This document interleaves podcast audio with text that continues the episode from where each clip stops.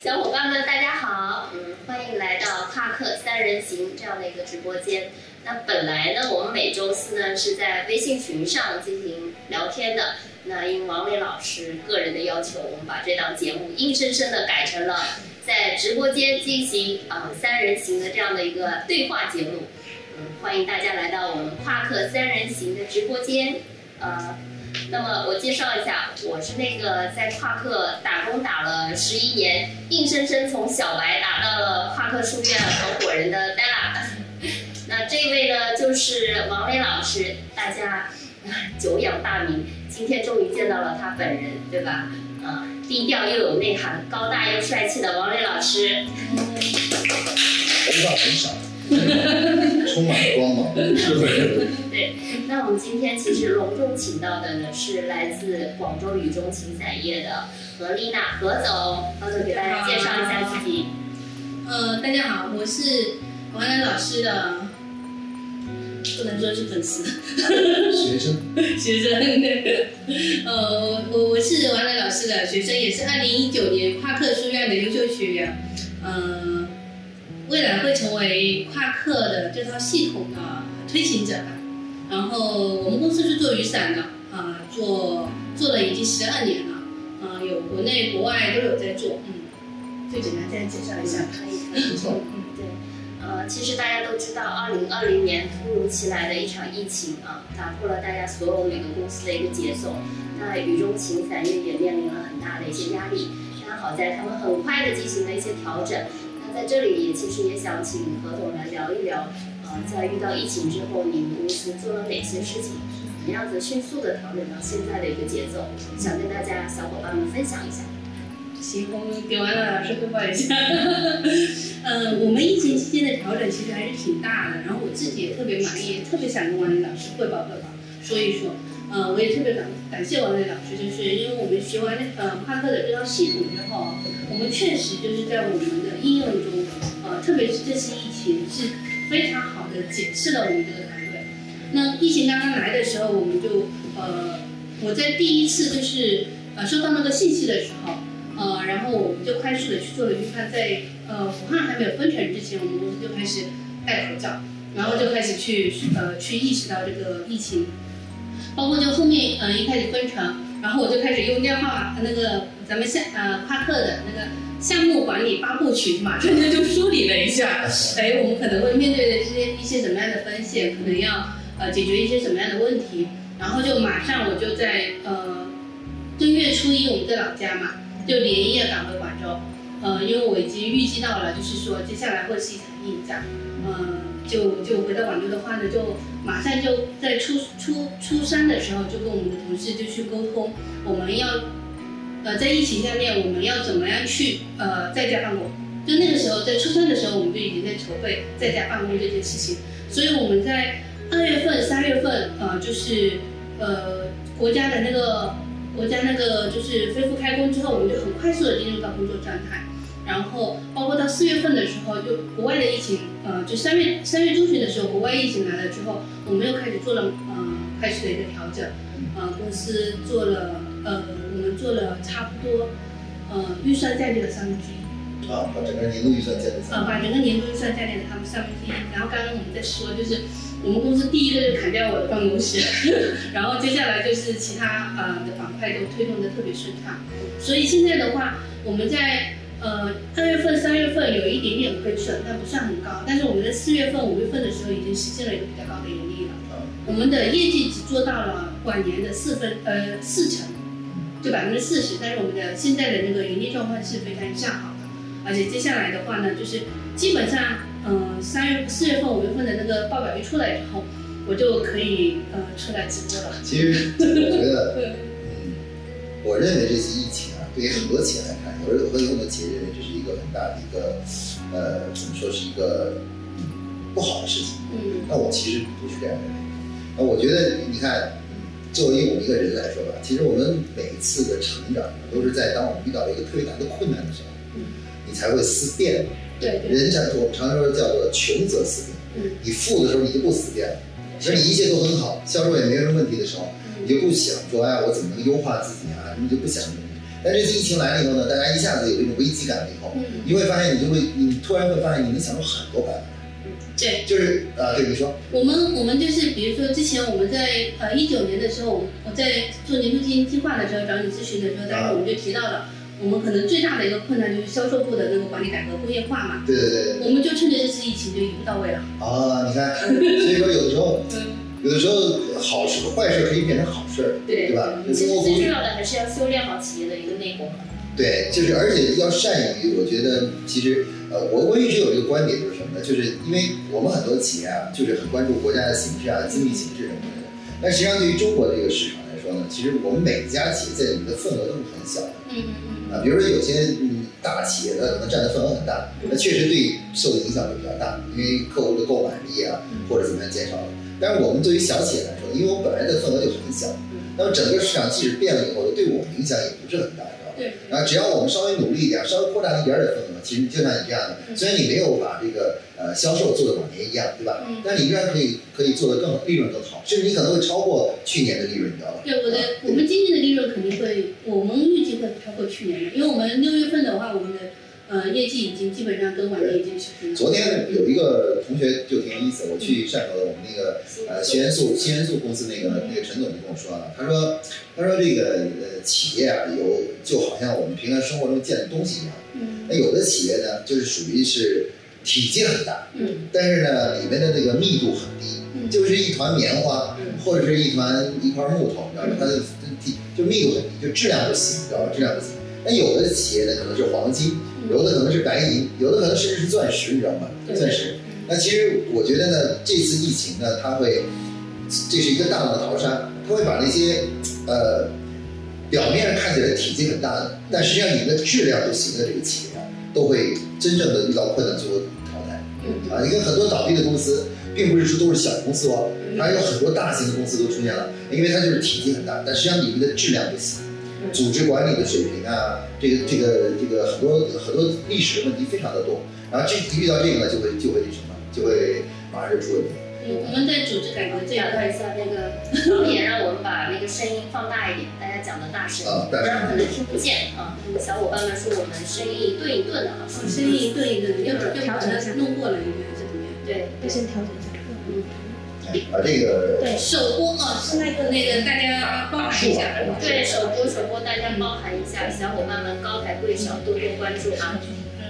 谢谢我们徐总给我送的小心心啊，送的小心心，对呀。其实聊到这儿呢，其实何总其实刚开始有准备了一些问题，就是他第一个特别想问的就是说，王磊老师，您您怎么看待未来三到五年外贸这个行业，然后包括制造业和品牌？然后以及我们未来还会遇到什么困难？呃，从这个形式上来看呢，就是这个外贸呢，我估计可能在未来的一年里面有一个比较大的动态。嗯。因为呃，其实美国虽然现在对中国，包括跟着很多国家对中国对中国做了一些这种呃限制啊或者打压，但是我认为这个它的政治因素比较多。嗯。它更多是出于它的大选啊，就是政治因素多。他们一到大选的时候就打击中国，对吧？嗯。但是但是呃，其实。政治，它就一个国家采取任何措施，从根本来说，它是要维护最终自己的利益的，啊，就政治从来不是说是纯是为了义气，知道吧？所以现在虽然风声很大，就说哎呀，这个贸易会受到很大影响，但是我个人认为呢，这是这是一种政治上的一种宣传，知道吗？宣传。随着时间的推移啊，这个美国人会变得很现实，那对自己有利的事情，对吧？他就会去还会做的，知道吗？所以我个人认为呢，外贸这个部分呢会受到一些影响，但时间呢可能在。未来可能也就在半年左右，等到美国大选一过，我相信这个这个贸易呢渐渐就会恢复正常。相信到如果新冠不会再到今年秋天不会再再来一次的话，就不会复发的话，那基本上我认为啊，呃，应该在明年的春节以后啊，这个就会恢复正常。啊，包括包括我们的广交会，你知道吗？就广交会这个今年就搞不了了嘛，搞不了了。网上广交会啊，只能网上广交会了。但未来的话呢，可能。等到了那个明年 情况比较好的时候呢，哎，一恢复像这种交易会啊什么之类的，外贸的这个，因为外外贸是很依赖于这个广交会的，对不对？这个广交会就这个各种咱们国内这种几个交易会啊，是特别重要的。今年这个方面影响会比较大，但我相信它的恢复应该是在明年就能恢复这个就是广交会的这个这个只要这个一恢复，经济就恢复了。所以我觉得现在很多做外贸的企业呢，其实呃可能要稍微的收紧一下，就是预算啊，降低一下成本，可能度过这一段时间，也就是从现在六月份开始到今年的年底十二月份左右的时间，这要要做好，在这一段时间内呢，外贸受的影响会比较大，可能估计我估计会减少一半，很多客户都会减少一半，啊一半。何总，现实情况呢是怎么样的？就是您聊聊你的同行他们遇到的情况。嗯，现实的情况的话，现在其实是影响是挺大的，但是，嗯，呃，这个时候已经在开始恢复了，因为因为因为，呃，特别是有些国家，它现在就是已经出不了门了嘛，那就那个，比如说，嗯嗯，现在现在是慢慢在恢复，对。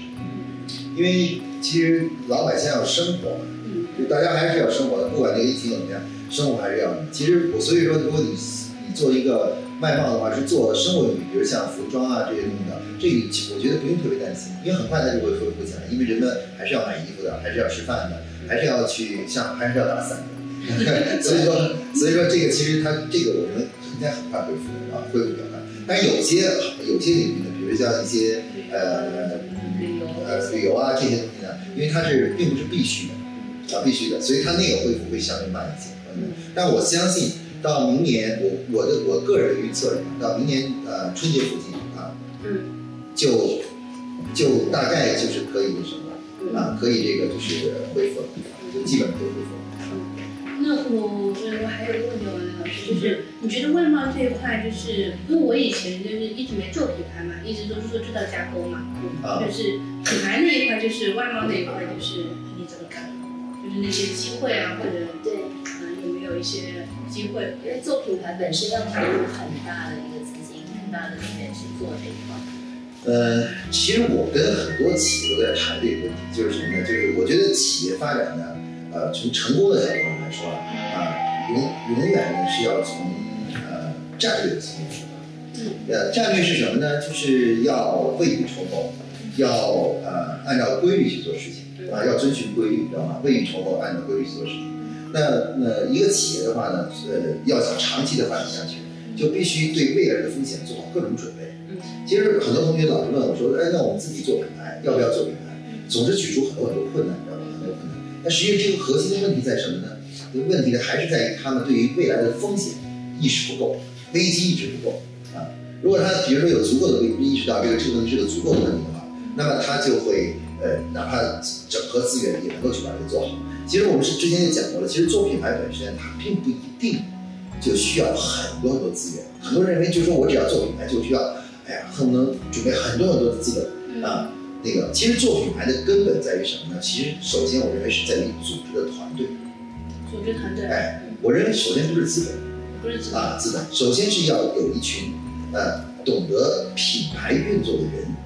啊，你这个外贸团队，它一个和这个做 B to B 的问题呢，它最大的问题是什么呢？所有的所有的员工啊，做的事情呢，都是围绕着什么呢？都是围绕着这个就是呃，就是这种呃订单啊、业绩啊、销售啊。然后对品牌管理这种方式不太习惯，啊，就就是不太习惯。那不太习惯的话呢，他们猛的一一转过来的话，他们就会找出各种理由说，哎呀，公司的资本不够啊，我们的条件不充不够啊。其实都不是，它的根本性问题在于什么呢？根本性的问题在于，就是我们要转换一种新的模式，所以我们需要有新的人，新的团队来做这个事情，知道吧？所以现在很多这个外贸企业都都是呃开始要克思考转型了。那但这次转型其实是被逼的，实在是没办法了，因为不转是不行了，知道吧？不转，因为我们的客户里，我们客户里面好多这样的嘛，比如比如说那个有的科高啊，做做玩具的，都是原来做外贸的。那现在来讲是没办法，你知道吗而且这次新冠，我觉得它的好的地方就是什么呢？它用这样一个自然性的一种灾害性的东西呢，给我们所有的企业敲响了一个启启动。就是你不能把鸡蛋放在一个篮子里面，啊，你一定要注重这个企业的发展，要建立在多个支柱上。所以我就动员很多很多企业，就是哪怕你现在做外贸做得很好，也很赚钱，你知道吧？那么一定要赶快腾出精力来，打造一个团队，然后开始进行外内贸的做啊。也许这个内贸呢，可能就是就是我们内部的国内的品牌建设呢，呃，目前呢不一定能做得很大，可能跟你外贸还相差很远，知道吧？甚至完全用外贸来养着这个就是这个品对吧？嗯。但是你要知道，这个品牌就是未来的成成一个种子啊，啊，随着时间的推移，你知道吧？随着中国经济进一步的发展，你知道吧？我觉得这个种子将会不断的成长，最终能够完全超过那个就是外贸啊啊。其实我觉得这个，所以说呃，品走品牌之路是我认为是所有企业的一个重要的一个呃战略性。其实我我在夸克就是这两年学习之后啊，我对于就是做品牌的话呢，会比我之前会更加有信心一些。因为可能以前我会想，你想要做品牌，就觉得巨大的资金的投入啊，或者说你一定要找特别牛的那些人进来啊，要特别优秀的设计师啊。但是我在帕克学习了两年以后，我会觉得说，哎，相对来讲，其实它没有那么难，它的切入点其实是我觉得还是挺挺挺容易。你现在做了哪些准备了吗？给大家聊一聊。就是你现在在做品牌的时候，已经第一步、第二步做了哪些准备没？呃，做了一些准备了。就是我们去年的话呢，是我们的一些就是助理，就各个部门的一些助理们组了一个新品小组嘛，新品代购小组。然后去年我们也输出了一百多款产品，然后其实都质量都还不错。嗯。然后今年的话呢，我们就正式成立了市场部，也是借着这次疫情，我们组织改革一次到位。啊。呃，就 非常大的变化。对。呃，然后我们整个市场部现在就撑起来了。然后。呃，其实我们这这两这两个月的那个利润的增加，其实我觉得跟这个品牌是有很大的关系的，跟我们年度经营计划的那个预算调整也有很大的关系。然后就是王磊老说的，就说呃，王老师跟我们说过嘛，就是说嗯，年度经营计划的项目不是一加一，就是这个加不是加法，它实际上是一个乘法。所以我们现在呃是呃我们的那个市场部虽然产品不是说做的特别优秀，但是它也有我们以前可能。基本上有百分之十、百分之十五的利润，但是我们现在有做出百分之四十到五十的利润的产品，啊这个产品是客户确确实实觉得是，呃，就是说他愿意，他值，啊，对对对，非常值。然后，呃，然后我们的这种预算调整，然后各个部门，包括我们销售部的，呃，这些工业化的改革，我就觉得现在就是一种呃乘法的这种感觉，就虽然业绩不大，但是呢，你。你的方方面面，它都在，呃，都在节省，或者说都在，呃，都在给到一点点的能量，然后它就出来的一个效果就会特别好。嗯，其实就是做品牌吧，我觉得很多企业在做品牌方面，它是有一种，呃，恐惧，就是一种恐惧，而这种恐惧呢，他们总他们总认为这个来源于什么？来源于我们现在自身的条件什么之类的，包括我们的资本什么之类的。其实不是，其实真正做对于做品牌来说，最大的障碍是思想。第一，你到底重不重视这个东西？你觉得它重要吗？它真的做一个自己的牌子重要吗？还是说只要赚钱我就只做贸易就可以了？知道吧？这个是很重要的。第二个就是说畏惧心理，这畏惧心理就是什么呢？因为人要是比如没有成功过，你就敢赌吧？你就你因为你反正也没成功，你你刚比如你刚创业啊，我们这是创业主题嘛，就如果你是猛地创业，其实那时候你就无所畏惧。你上来可能就啊，对你你去，就马上弄一个你就干了，开干了。很多你看我们现在弄到的知名品牌，其实当年就是就是那么一个念头，他就他就勇敢的去做了。比如像咱们那个国内的真功夫，就是真功夫，真功夫原来他们只是呃两个人，就是一个就是一个小舅子和这个这个这个这个创始人两个人，然后两个人开了一个广式的蒸餐厅。叫双种子，双种子两不叫真功夫，叫双种子，对吧？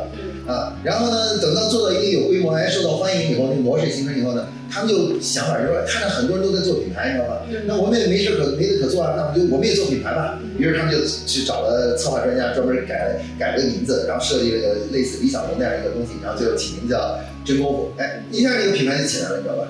所以，所以我有的时候觉得呢，就是我认为国内很多企业在做品牌，最重要的是第一个是，呃。还没有认识到自有品牌对自己企业发展的重要性。嗯。第二个是什么呢？第二个是就是呃，在做品牌的过程中啊，认有一种呃畏惧心、畏难心啊，因为他有一条路呢走的已经很顺了，还可以走不错。然后另外一条路呢，他自因为他不急嘛。嗯。主要是心大，就是我们 就我们比如说我们开始创业的时候，哎，大家就要求没那么高，就是说哎，我能赚钱啊，那企业能运转就行了。那现在企业它有一定的做到一定的规模的时候，你会觉得说，哎，我做个品牌好像一定要怎么样才行？那个企自己对自己的那个要求高。那现在我们就会觉得说，哎，其实我们按照嗯夸克书院的这个品牌的这个学习之后，我们就会觉得，哎，我们可以呃，就是很从很小的地方去切入，而且一旦切入了之后，它马上就成为公司。哪怕我现在 B to B，呃，我依然还是能够在从呃其实获得很大的益处。对对对。这个，而且呢，我们呃要我我想插一句，啊，就是其实您刚才讲的那个属于就是一点零的时代，那个时代我任何一个品牌，我想做一个什么都起来了。但是现在现在也可以。现在进啊，对，现在进入了一个就是全新的一个二点零，面对九零后这一波新兴起来的时候，我想到雨伞，其实在我们的脑海里，嗯只有天堂伞这一个品牌。嗯，其实除了天堂伞之外，在国内我们的国民品牌里面，其实是没有一个值得拿出手的。我觉得，所以我觉得我们还特别有机会。我我觉得还得按照一点零的时代的那个思思路来，像现在的这种网红一样的哦，你说很多他就是没有没有什么背景的，他真的就一个手机，他就他就成功了，还得去赶去赶去砍。其实呢，我认为现在呢，嗯呃，因很多人认为做品牌没有以前的那种什么，嗯因为以前很多都是空白市场嘛，嗯然后做一个东西稍微有一点点特色，嗯还不是很完整的话，哎，我就能打出个牌子，能得到你投消费者。那现在的消费者就变得挑剔了。嗯就就有点挑剔了啊！你如果是这个呃做的不是那么做的不是那么就是呃就是那么有特色的话呢，可能你做品牌就很难了。嗯还有现在传播也不像以前了，以前呢我在中央电视台打一个广告，哪怕把所有的钱凑起来，当然打个广告，拿到产品是很烂，我也能把品牌做起来，对吧？嗯那确实这个环境是这样，嗯但是从我觉得从做品牌的本质上是要变，因为客品牌的本质是什么？是客户对你的信任，对吧？嗯它是一种做，它是一种信任工程，对吧？信任工程，它不是一个宣传工程，它不是一个媒体工程，知道吧？它是一个信任工程。这个信任工程呢，你可以通过一定量的广告宣传，但是但是我认为这不是最重要的。客户对一个产品的信任，首先是什么？首先是基于这个产品在使用过程中确实好，对对对吧？对就是有感觉，而且有感呢，需求可以，对吧？呃，满足他的需求，然后让他的心呢也能够就得到心里头的体验特别好，对吧？对？所以我觉得我们要未来企业要做品牌的时候，要摒弃所有的这种担心啊，不要说哎呀，我这市场竞争很激烈啊，啊，我们做起来很难什么的。其实要把心专注在哪里呢？专注的去寻找让客户能够感到眼睛一亮的东西啊，比如伞，它可以从外观上给客户一个眼前一亮。嗯。也可以呢，在某个功能上，功能上那某个具体的功能上，让客户觉得眼前一亮，嗯。对吧？眼前一亮，对吧？啊，这个其实呃，人类的这个很多时候这个创造啊，都是在环境相对比较呃恶劣的情况下，你才会创造的。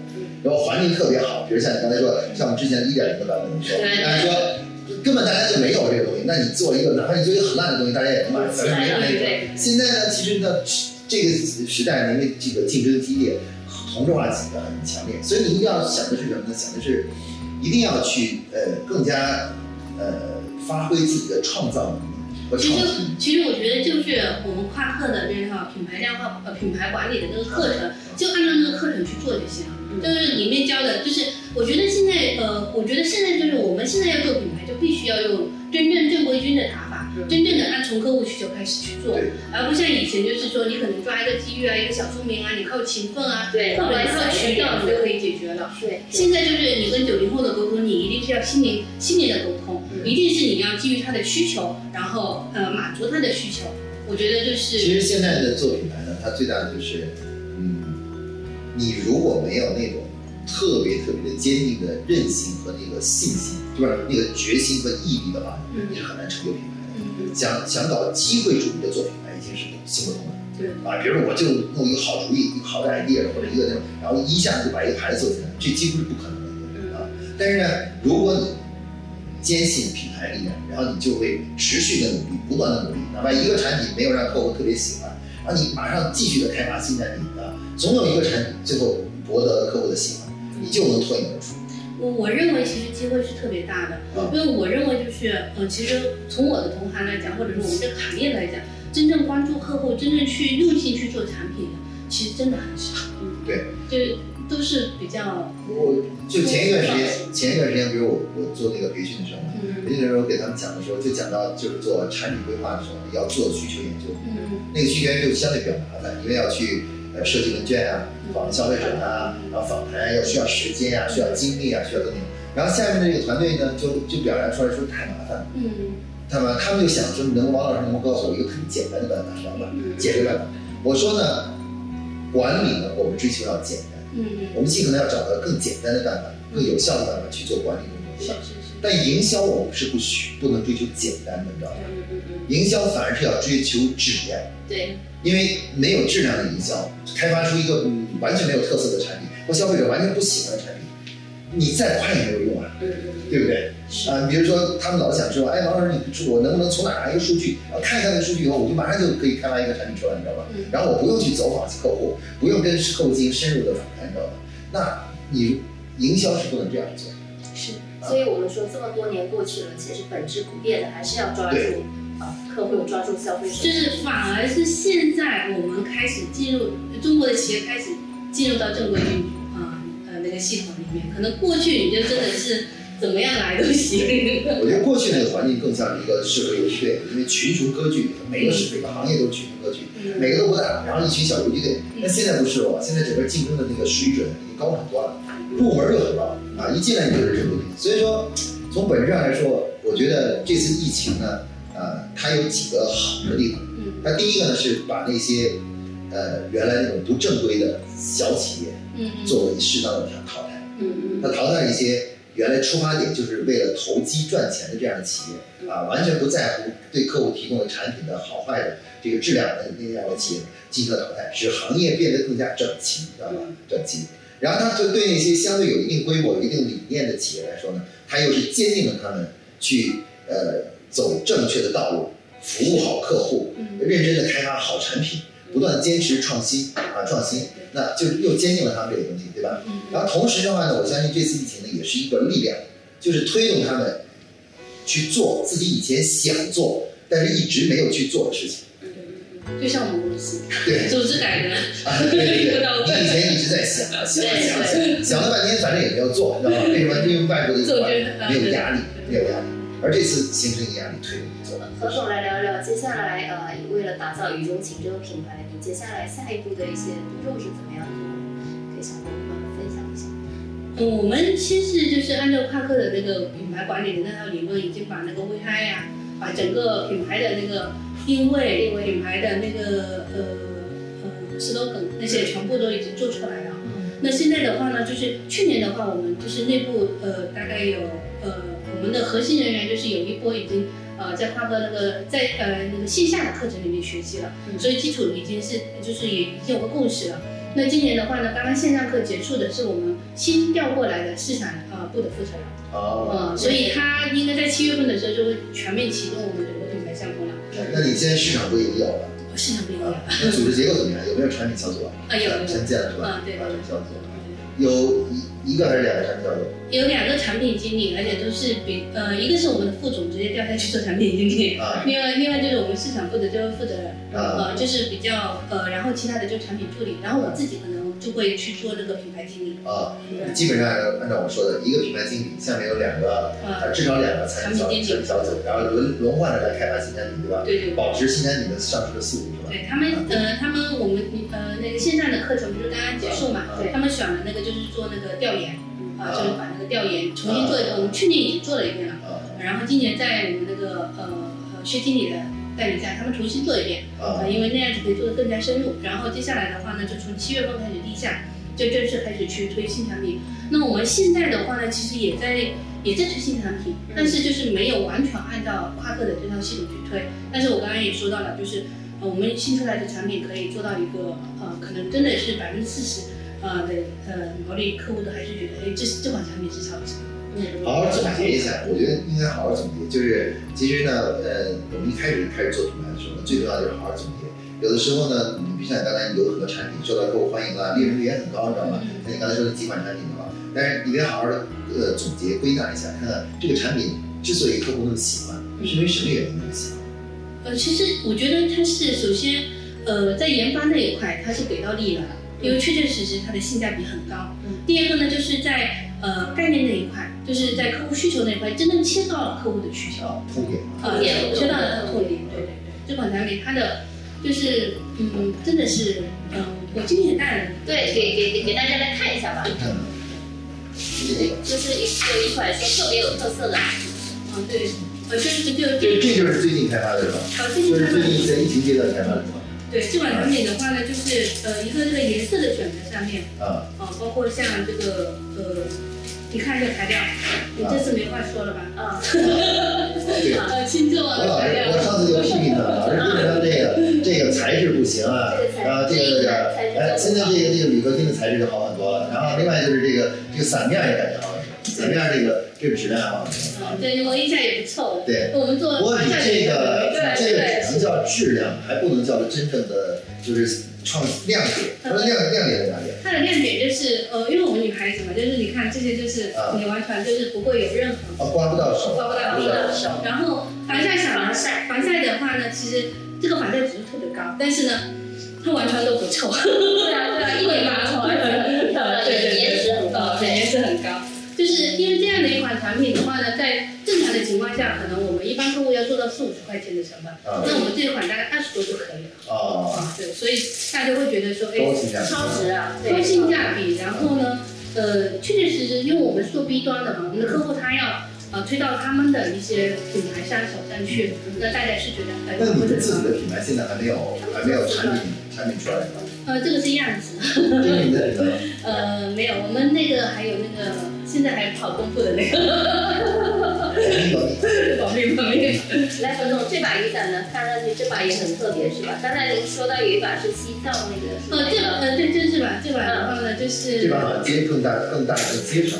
呃，这呃有两把，呃，这把是我们那个呃跟爱度那个基金呃一起联合呃做的那个呃那个。哎，就那是呃首饰是吧？首饰就那个首饰那个跟他们的爱度的那个公益基金，这个是西藏的特殊儿童做的画，跟那个艺术家一起做的那个画，哦这个是藏珠，然后还有一个这，也是一个亮点的创新是吧？呃，对是吧？对，这个很不错。啊，对，他这个是艺术家，嗯，我今年这些都是在就是这个这一段时间用这个建建立这个由这个产品小组开发出来的是吧？啊，对对对，也也是，就是我们就是你打开了这个呃，你打开了这个渠道之后，大家就会身边有很多朋友，嗯啊，因为我们呃这个爱度那边的那个负责人也是我很好的朋友，然后呢，呃，去年我们是跟他一起去了西藏，啊，跟这些小孩一起呃做呃做画啊做公益，然后今年九月份我们又会再去，啊，对，这样的创意不是你不是你的自己弄出来的吧？呃是一起，就是他比如说他会有一些雨伞的产品，也会有一些呃其他的一些。应该是由你的产品的经理来推动来最后做出这个产品。啊，是我们产品经理推动做做出来的。其实我特别希望有一天能够走走到七十一，或者是走到哪个商超里面，就可以看到雨中行伞业就是推出的一个不会太紧品，牌。很快很快。对对对，我已经跟他们说了太多次了，这个我我对很多企业都这样，我就觉我得，作为一个中国企业，没有自己的品牌，嗯啊，给别人代工，我认为这个有肯定不是长久之计。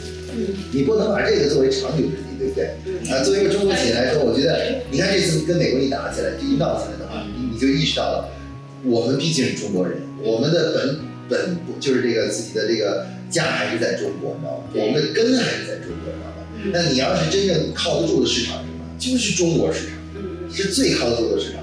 然后其次，你外面的市场总是，说不定哪天你可能就越来越小，越来越就做不下去了，对吧？毕竟中国十四亿的人口，这个消费的对，量，我们这个消费这个市场，其实呃，可以说远在几十年前，我们这个中国就是这现在的人口就是相当于一个整个世界的人口，整个世界的人口。雨伞太好了，我都忍不住想去摆地摊卖了。这个不是地摊。